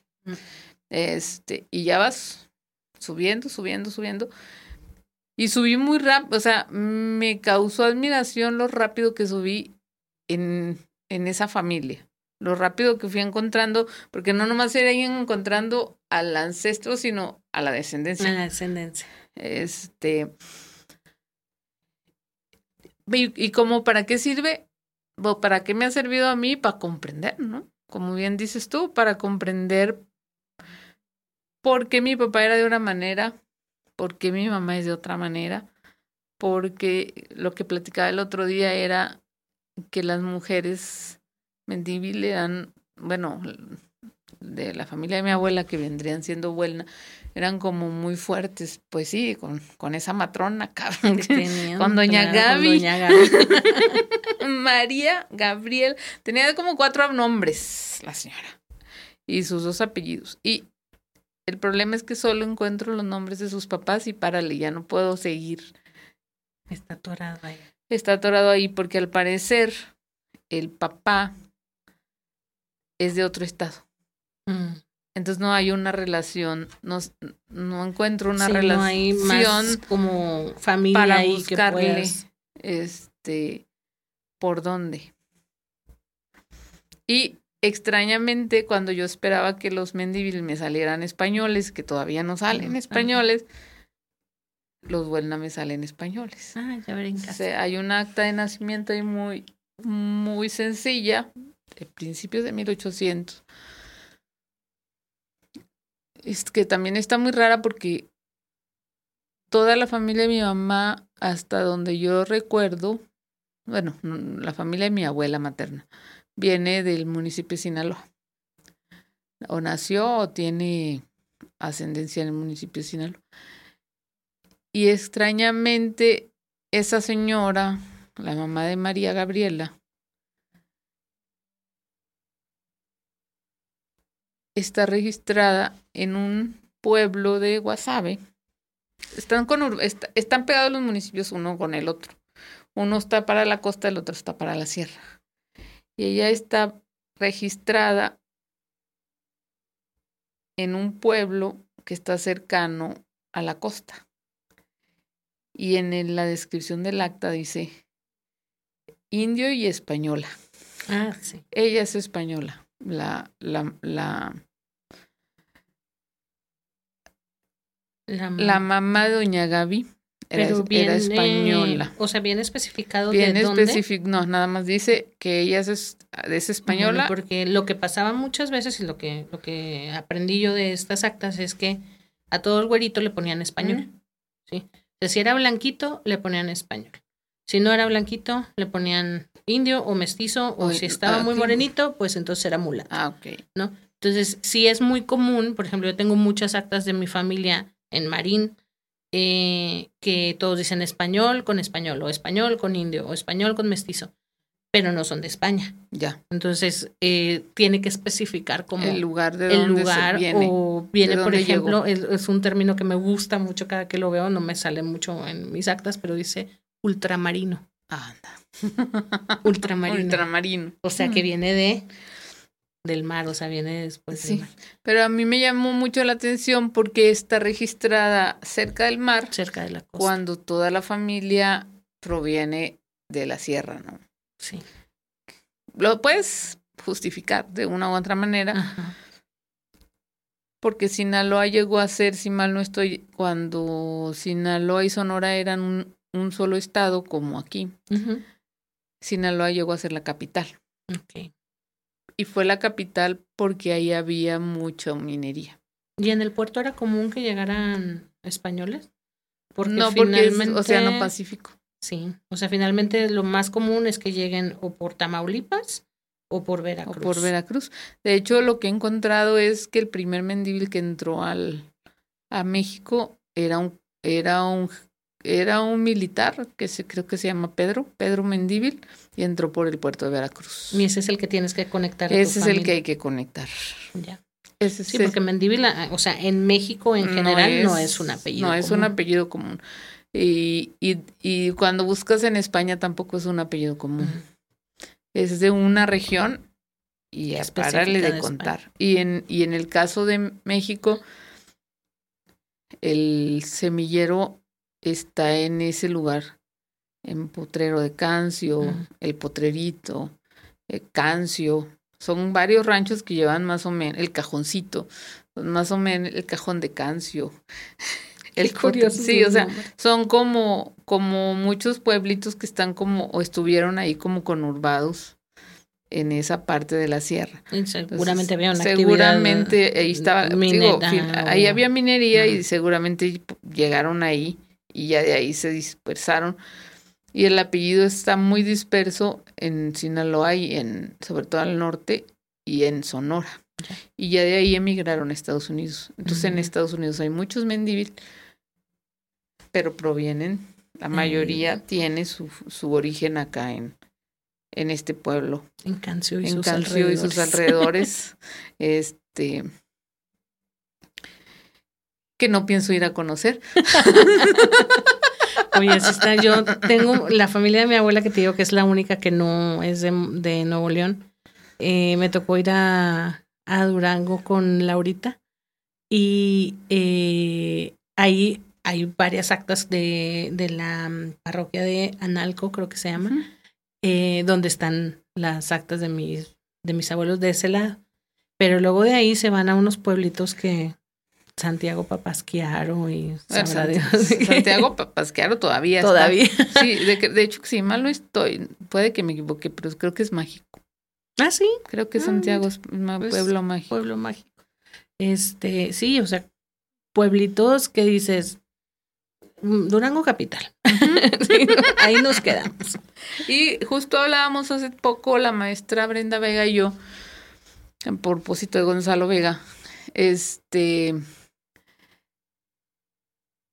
que su familia viene de Durango, que lo, ella viene, lo Vega le viene de Durango. De Durango. Entonces le digo, capaz que usted y yo estamos conectadas porque mi abuelo era Mendivil Vega. Ah. De hecho, hay una. mm, Hay una anécdota de que el zorro, De la Vega. el de la Vega, era. Nació en el Fuerte, Sinaloa. El Fuerte está pegado a Choice. Mm, Eh, incluso hay un hotel donde ha corrido esa, esa leyenda de que el zorro nació en esa casona En de, que ahora es hotel. Y tienen, creo, incluso su su su, su monumento. este y si ves cuando cuando me he metido a la parte de la abuela acá que allí también es otro bemol que en algún momento los abuelos perdieron el de la y se quedaron solo con Vega. Con Vega. Mm. Es muy común. En, en Monterrey el caso más notado es el de la Garza. De la Garza. de la Garcega, que ahí también es un, eh, lo que decías de las usanzas de los apellidos y demás, eh, antes era muy común que pues, te, te apellidabas y agarrabas el apellido que más te convenía, te gustaba, te, y como muchas de las usanzas son muy portuguesas, entonces los de la Garza que eran de la Garza Treviño, pues muchos agarraron el de la Garza y otros agarraron el Treviño. Y son hermanos, ¿no? Y no entre ellos, o sea, yo ten- tenía un, alumno que se apellidaba Garza Treviño, yo le decía, estás pero bien mezclado, hijo. La misma familia, la Gar- los Garza y los Treviño, que coincidentemente son las familias más nombradas en, en Nuevo en León. Nuevo León. Pues bueno, es que sí, bueno, digamos como conclusión, ¿qué concluirías tú de la genealogía como un ejercicio? Yo creo que uno de los de las conclusiones más importantes a las que llegué cuando tuve la oportunidad de aterrizar el proyecto de Casa Raíz en un marco teórico y encontrar como los por qué de este eh, de, de este proyecto, la conclusión que más eh, me gusta aplicar es que la genealogía nos sirve para entender nuestro pasado, para eh, buscar soluciones en nuestro presente y para formar nuestro futuro. Finalmente, si, si este conocimiento se queda sin aplicar, no sirve. Eh, no es nada más como que bonita la historia, es como algo tenemos que aprender. Sí, claro. todo, todo esto que estamos entendiendo de nuestro pasado, de alguna manera tiene que ayudar a formar nuestro futuro. Esa yo creo que sería la conclusión más, más importante para mí. ¿Cómo ves la genealogía desde un punto de vista cultural? Siento que, mira, hubo un boom hace aproximadamente cinco o seis años, cuando el gobierno español empezó a ofrecer ciudadanías a quien pudiera yo a quien pudiera comprobar que tenía apellido de origen sefardí. Y entonces de pronto todo el mundo se interesó porque aparte pues, coincidió con muchas cosas en, en la situación política del país entonces pues todo el mundo se quería ir. Este siento que esa fue una muy buena oportunidad para empezar a abrir a la gente hacia el tema eh, porque sí creo que está muy, todavía muy concebida esta idea de que es un hobby para viejitos. Si tú vas a las eh, sociedades de genealogía, si vas a los foros de genealogía, son señores jubilados que están ocupando su tiempo. Y qué bueno, porque pues finalmente ese trabajo se va a quedar para generaciones posteriores. Pero siento que es bien importante que las generaciones en los, entre los 20 y los 40 estemos como, eh, empecemos a entender la genealogía como una herramienta para ayudarte a nivel personal. No nada más porque qué bonita la historia, como te digo, o sea, sino cómo puedo yo sacar provecho emocional de, de estas situaciones que mi familia vivió, conocerlas y poderlas eh, redireccionar para, para poder entender mi futuro. ¿Crees que, crees que el, el tener este conocimiento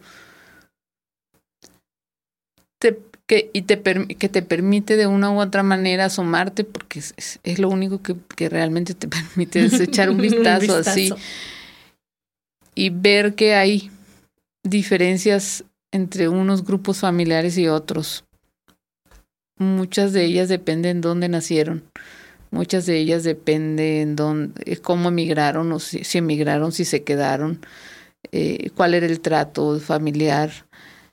Tiene que ver con las tradiciones o con, con la tradición familiar.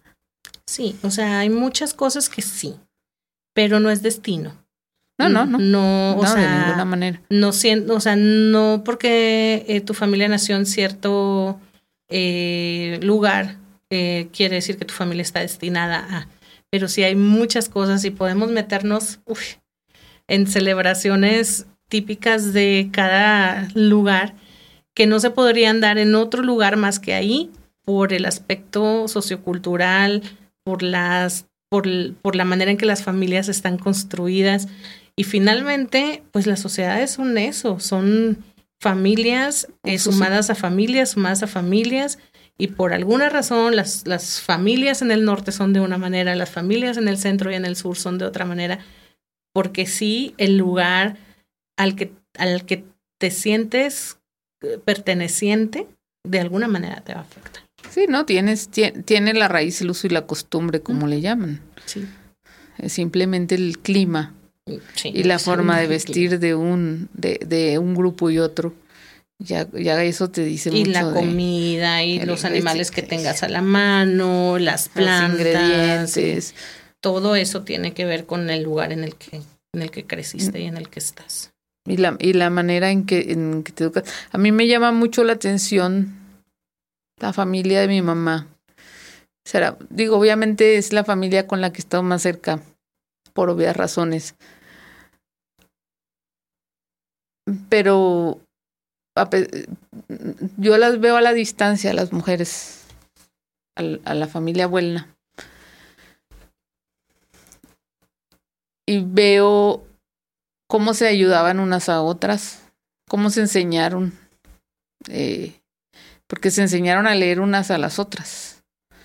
Eh, se sentaban, según la historia que me cuenta mi mamá, se sentaban en, la hornilla de hacer las tortillas y chiquititas con el libro en la mano, te, órale, y a ver, ¿cómo dice aquí? Y, mi abuela estaba torteando y yo estaba aprendiendo, y yo aprendí a leer a los cuatro años. Este, y me aventé todos los libros fulanos y me aventé todos, todo, yo, yo, leía todos los volantes, un, un, día por ir por la calle leyendo un volante que me encontré, mm, pisé un perro y me mordió y fue un escándalo y mi mamá quería matar al perro y bueno, o sea, ¿y cómo va influyendo eso en la siguiente generación? Porque, porque en casa todos somos personas de, de libros, todos, o sea, desde el hermano que no terminó la preparatoria hasta el que hasta hasta que terminó el posgrado, somos personas que va, llevan buena ortografía, que llevan, que tienen cierto, que, que se levantan leyendo el periódico por lo menos, este, y, y es una de las fortalezas que tiene que, que se heredó de ese, de esa familia de mujeres que eran básicamente mujeres. Porque mm, entiendo que a la, a, la, a la, abuela Gabriela se la sonaba el, el, viejito. Por eso no quería que sus hijas se casaran realmente. No porque querían, no porque quisiera que se quedaran a cuidarla. Y porque a sus hijas casadas no les fue bien igual. También se la sonaban. Entonces, ¿qué hacen las las mujeres casadas de mi familia, cuando les pega el marido, piden ayuda. Y entonces, en el caso de mi abuela, de mi bisabuela, viene el hermano y dice, tú no puedes vivir así. Y te vas conmigo, agarra a tus hijas, agarra a tus hijos, agarra a tus chivas y nos vamos. Y entonces la, la rescata de, de eso. Y ahí, y ahí termina este ciclo de violencia, que se venía ejerciendo en la familia. Justo lo que te comentaba, o sea, ¿por qué, nos, ¿por es importante saber esto? Porque llega un momento en el que tú puedes conscientemente tomar la decisión. Si yo quiero cortar con este ciclo, en el caso de mi familia es la, la bisabuela que, mm, la tatarabuela que quedó viuda a los 40, pues quedó con ocho hijos desde los 16 hasta el año. Y mi abuela me contaba que a todos los enseñó a, enrollar tabaco. Este, y de eso sobrevivieron. Sí. Y la familia del, de su esposo, de, el esposo de mi tatarabuela, pues era una familia más o menos acomodada ahí en Higueras, y le querían quitar a sus hijos, porque pues le podían dar una mejor vida, se los querían repartir entre los hermanos y no sé qué, y mi tatarabuela dijo, no, aunque sea tortillas con chile, pero mis hijos se quedan conmigo. Por supuesto. Y siento que eso, o sea, esa resiliencia es algo que se repite mucho en la familia de, de, mi, de mi bisabuela y de, mi, de, las, de los hijos de mi tatarabuela. O sea, el haberte quedado viuda tan joven y haber decidido, teniendo la oportunidad de decir, pues es que, pues a lo mejor pueden tener una mejor vida, decir, no, son mis hijos y yo los voy a sacar adelante, creo que es algo que, que está muy marcado en la familia. O sea, no tanto como un matriarcado, que sí lo hay porque es el norte, pero, eh, pero como esa resiliencia, como esa, decir, de esto voy a salir adelante. Y yo ya sabré cómo. Y yo, yo, ya sabré, cómo. pero yo de esta salgo, o sea, no, no necesito la ayuda de nadie. Y esto puede ser bueno y puede ser malo. Sí. Sí, porque tenemos una marcada tendencia en la familia de batallar para pedir ayuda. de, de, decir yo puedo sola sobre todo las mujeres en la familia. Es bien complicado que tú encuentres a una de, desde mi hermana, mi mamá, mis tías, que diga, necesito ayuda. Sí, te entiendo. Y pues ves la historia y dices, pues claro. Porque en algún momento, cuando yo me casé, casada, que hubo fiesta y no los invité y se enojaron conmigo. este. Pues yo ya tenía años viviendo con mi marido. Ya teníamos a Ana, Ana Paula. Y cuando llega mi marido dice, vamos a casarnos, vamos a ya, ya a establecer, formalizar, a formalizar las cosas bien. Yo no dije no. O sea, yo podía haber seguido así algún tiempo más. Y, y cuando le avisó a mi mamá, dice, ¿por qué? Porque ella nunca se casó con mi papá. Y entonces dice, éramos tan libres que estábamos juntos. Entonces, ¿por qué te vas a casar si estás contenta? este, si tu papá estuviera vivo, no te daría permiso. Ya se chinga. ¿Desde cuándo le, pedí permiso yo? ¿Cuándo le pedí permiso a mi papá? Este, pero sí que en algún momento de la vida en que, en que cuando yo salí embarazada de mi primer hijo, mi papá lo primero que dijo es no te cases por eso. no te cases por eso. Este era es como un asunto que, que uno trae, viene, viene trayendo, porque para mi mamá no fue tan importante. Ella enviudó, eh, ella estuvo casada, tuvo tres hijos, enviudó y después conchabó a mi papá. Eh, nunca se casaron, vivieron casi 50 años juntos. Eh, tuvieron, nos, tuvieron nosotros, fuimos tres. Y yo la verdad no tenía en mente la palabra matrimonio hasta que el marido, que es más formal que yo, dijo, vamos a casarnos y hacer las cosas ya bien, como se debe. Pero mi mamá también traía el ejemplo de que mi abuela cuando enviuda, enviuda también muy joven, no se casa, no se vuelve a casar. Ella dice, yo tengo cinco hijos. Bueno, cuando, cuando mi abuelo murió, mi tío el menor, que acaba de fallecer, creo que todavía no nacía, le faltaba un mes, o tenía un mes de nacido, o le faltaba un mes para nacer. Entonces ella dice, yo no me vuelvo a casar. Y hace mano de las hijas más grandes, que era mi mamá. Sí. Mi mamá y mi tía. Entonces, cada una de las dos vio la perspectiva, vio la vida que les dio mi abuela desde su perspectiva personal, de lo que le, del, del, porque les tocó vivir lo mismo. Pero, por ejemplo, mi mamá se sometía mucho a la literatura y, y se iba. O sea, viajaba en otros mundos, hacia otros lugares y hacia otras cosas. Y mi tía era menos, menos eh, asidua. Entonces, como que ella resentía más la vida difícil que llevaban. No tenía como este lugar. Sí, no tenía como ese lugar al que mi mamá se escapaba. Y mi mamá sí es sí tuvo como esa, como que eso le ayudó mucho y es, y como eh, usando el mismo término que tú, fue muy resiliente.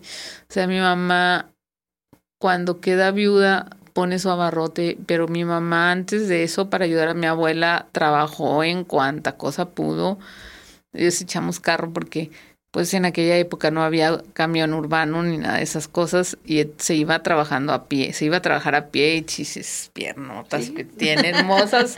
Digo, es lo único que quisiera que me hubieras heredado en este pinche genio de la fregada que tengo. No, hombre, es que si pudiéramos escoger, creo que no escogeríamos lo que nos tocó. Sí. Pero bueno, este es como ese, e, e, esa parte del pasado que nos llegó, como dijiste, como bien lo mencionaste, mal que bien la genética se va quedando y se va heredando. Sí, mi mamá siempre dice, no lo hurtas. No, lo, heredas. Exacto. Lo, hereda, lo que se hereda no se hurta. Sí, sí, sí. Desde la forma de ser, el carácter y a veces es como a la tía que dices, ay, porque siempre me comparan con ella? Pues es que estás igualita, mijita, o sea.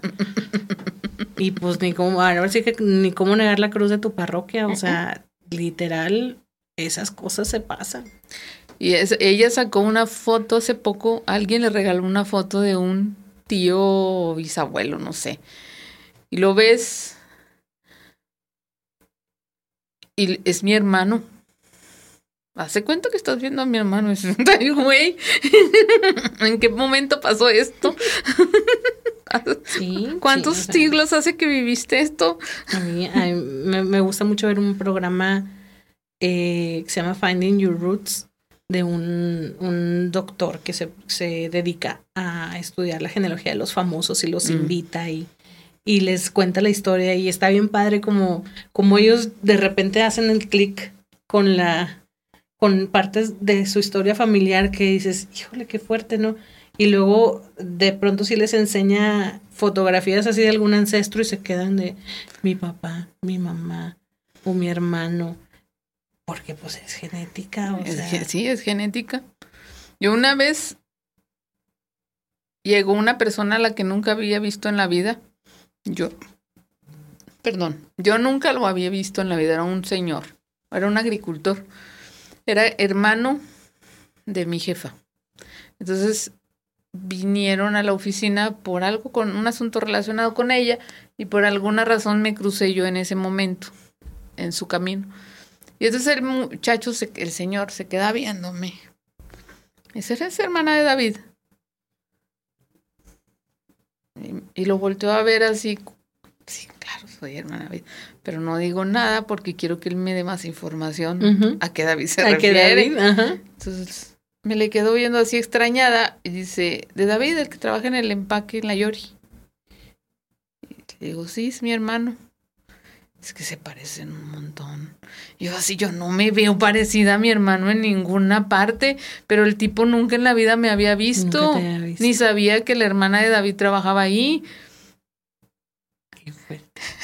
Sí, sí, eh, a veces entre hermanos es muy curioso porque nosotros somos tres y siempre nos dicen que mi hermano y yo somos los que más nos parecemos. Este, a Gaby siempre le decimos que es la adopta. Nada más porque salió tantito más pintita. Digo, la verdad es que mi hermano y yo somos bien rositas y ella es blanca, ¿no? O sea, es, es blanquilla, pero como está un pelín más, más pálida, más pálida, le decimos que es la adoptada. Pero hay gente que nos ve juntas y dice, claro, son hermanas. Y yo jamás, o sea, yo no puedo, no, no veo la, el parecido entre mi hermana y, y, yo. Y hay gente que dice, es que se parecen demasiado. O es que te pareces un chorro a tu mamá y yo. No, o sea, yo siento que no, una tía y yo somos muy parecidas. Y la familia de mi abuelo paterno sí es muy, es muy como de mi tipo pero si hay gente que ve cosas que nosotros que no nosotros vemos. no vemos. Yo, por ejemplo, hay mucha gente que dice que Ana Paula se parece mucho a mi mamá. Es que está igualita que tu mamá. Y yo la veo igualita que mi marido y digo, se me hace que andan errados porque lo único que sacó de mi mamá son los ojazos, porque mi mamá es de, ojos, muy grandes, ¿no? Como Ana Paula. Este, pero yo creo que, que, están equivocados. No, es que mírala, mírale, los rasgos son igualitos a tu mamá. Y yo sí. Sí, hay, gente que sí ve cosas que uno pinche no ve. genio sí lo tiene igualito. Ese sí. Ese y a su papá. Es una revoltura entre mi mamá y su papá. Y me sacan de quicio. y tú tan buena. yo, y yo tan buena que soy, tan sufrida. Tan sufrida. Yo vengo del lado de mi papá. Debe ser. Pero bueno, está muy buena y muy interesante la, la, la, conversación. Yo creo que tendríamos que volver a reunirnos por aquí en otro momento. Por favor. A seguir con el chismecito familiar. El chismecito familiar ese no se acaba. No, y porque es, es bastante interesante cuando uno lo, cuando uno se empieza a investigar a sí mismo y hacia atrás. Y ahí encuentro sí, obviamente hay muchas cosas muy duras que uno no va a mencionar, porque son muy personales, no de uno, sí. sino de, de, un tercero que además está vivo, ¿no? Sí, es muy, muy, muy importante tener esa, esa delicadeza y ese respeto por la familia que todavía está viva. Incluso cuando estás hablando de un familiar que ya no está, pero que esto pero, que, todavía, puede sigue tocar en la memoria fibras muy sensibles de la familia sí o sea todo es importante y, y cada quien tiene que vivir sus procesos pero sí es es bien importante como eh, tener mucha prudencia y, mira que lo estoy diciendo yo que no me caracterizo por eso. Pero, pero sí es, es, muy importante como ser este muy puntual en, en cómo, cómo y a quién compartir la información. Sí, Sí, sí, porque es, es hay, información en realidad que no te esperas encontrar. Sí. Y, y, y de repente te das cuenta y ya la compartiste y dijiste, ya, metí las patas. Sí, en el calor de la de la investigación, de la, emoción, de, lo que vas encontrando. sí. Sí. tienes razón. Pues bueno, entonces nos veremos por aquí adelante, más adelante. este, ojalá ya Casa Raíz se, se establezca, porque muchos sí necesitamos saber cosas de, de, de nuestro pasado por muchas situaciones y muchas circunstancias. A mí en algún momento me interesó mucho, por ejemplo, investigar las actas de defunción para saber de qué murieron. De qué murieron. Eh, para saber de qué voy a morir, de qué puedo morir. Yo creo que voy a morir estampada en fundadores, la neta, porque manejo como loca histérica. Eh, un, tío, hermano de mi abuelo, murió de un balazo y eso nadie lo sabía hasta que yo lo leí en el acta de defunción. Y mi abuelo fue testigo, o sea, me apareció porque mi abuelo fue el testigo, y entonces aparece el nombre del abuelo ahí. Fue testigo, fue el que fue a dar, a levantar el acta, ¿no? Entonces, eh, pues son cuestiones, no, de vida. Hay un tío que murió, murieron, tuvo muchas esposas. Bueno, no son esposas, tuvo muchas mujeres. Y ahorita que me decías que, que, en tu familia había un tío que en unas cosas era artesano y en otros lugares era otra cosa y así. Él también registró a sus hijos con cada señora que tuvo. Eh, se iba como que se iba a vivir a un pueblo diferente y hacía un oficio diferente. Entonces en unas actas aparece como como jornalero, en otras actas aparece como minero, en otros casos, lugares aparece como artesano, en otros, o sea, en chambitas. En, cada, sí, en chambitas. Pero cuando lees la, cuando vas sacando su historia con su esposa legítima y te das cuenta que tuvo cuatro hijos y de los cuatro tres se le murieron antes de los 12 años de edad, vas entendiendo también el ciertos sentimientos o te va dando sentidos. ¿Por qué? Porque vas entendiendo por qué, porque fue haciendo las cosas así. O sea, también debe haber sufrido mucho el perder tres hijos claro. tan pequeños, ¿no? Aunque era una cosa que era común, realmente no, pues por eso luego estas fotografías post-mortem post de, de los hijos bebecitos y así, aunque era algo común, pues, o sea, es imposible no, no, apegarte. Es un, o sea, por lo menos como mamá lo tuviste nueve meses ahí, ¿no? O sea. Y como papá, pues lo esperabas, ¿no? Y sobre todo, pues, ya viene y es el primero, y luego, bueno, ya no fue el primero, pero ahora sí viene el primero. Este. Y, y vas entendiendo el, lo, lo apasionados que somos como seres humanos. Mm. O, o, al ser humano en especial, ¿no? Más allá del ser racional. Somos viscerales, pasionales. Somos diferentes en muchos sentidos. Entonces es cuando yo le digo a mi madre, tú también tienes guardadito lo tuyo por el otro lado de la familia. Entonces cuando se enoja y dice, ya deberías de agarrar tus cosas y regresarte a Saltillo. y es cuando ya me regreso de WhatsApp. es cuando ya me corren de mi casa. el otro día mi sobrino me tuvo que defender y decirle, ya abuela, va a venir mi tía. No la vas a correr el otro, la vez pasada casi la corriste. no seas así de grosera. hasta la cocina. Pero bueno, es que hay, hay, hay cosas que ella no quería que se supieran. Y yo, y yo lo descubrí. Yo, yo los lo encontré sin querer queriendo. Y, y la entiendo, le entiendo su molestia. Porque es un pasado que ella quería tener guardado. Ella prefería tener guardado, ¿no? Y, eh, eh, enfrentarse a que alguien de la familia lo sepa debe ser como, ¿por qué lo sacas si yo, yo lo tengo reservado? Sí. Pero bueno, entonces nos despedimos, pero vamos a volver. Por favor, mándenos sus comentarios si quieren que hablemos de alguna cuestión en específico. Este, lo podemos hacer con muchísimo gusto. Recuerden que salimos todos los martes a las 5 de la tarde. y que, y que podemos dar respuesta a muchas de sus preguntas o enredarlos más. Cualquiera de las Cualquiera dos. de las dos. Lo que suceda primero. Lo que suceda primero. Nos vemos pronto y que tengan buena tarde.